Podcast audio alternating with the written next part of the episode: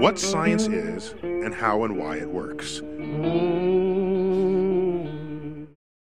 Человек начал есть мясо 2,5 миллиона лет назад. До этого наши предки питались лишь ягодами и цветами.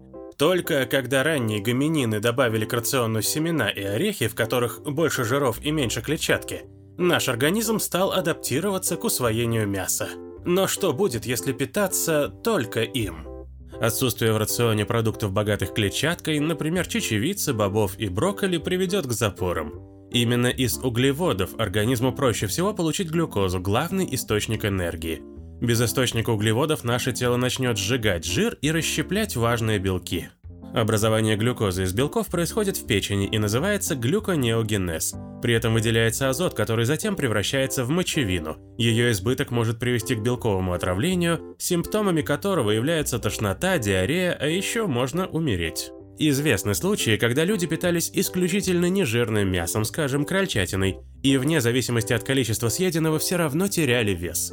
На мясной диете также можно умереть от недостатка витамина С. Человек – одно из немногих животных, которые не могут синтезировать его самостоятельно. Не забывайте, в овощах и фруктах много витамина С, а без него ваш организм не сможет производить коллаген – структурный белок, который содержится в сухожилиях, связках и коже.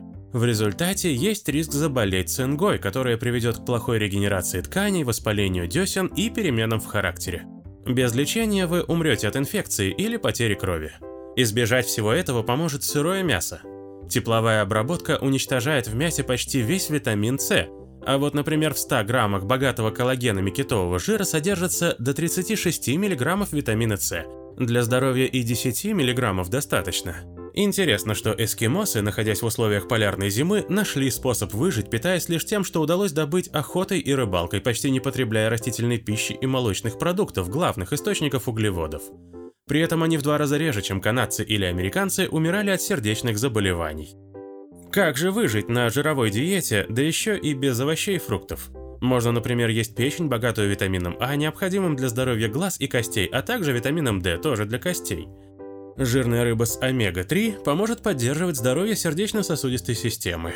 Организм эскимосов приспособился к глюконеогенезу, у них большая печень, а более частое мочеиспускание выводит лишнюю мочевину. Недавно ученые обнаружили, что некоторые участки генома гренландских эскимосов позволили им выработать защитный механизм от избытка холестерина и триглицеридов.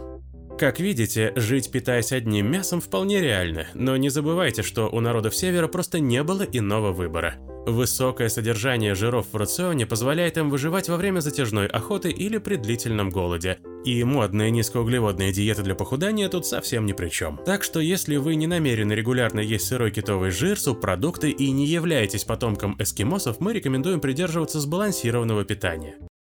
Переведено и озвучено студией Верт Дайдер.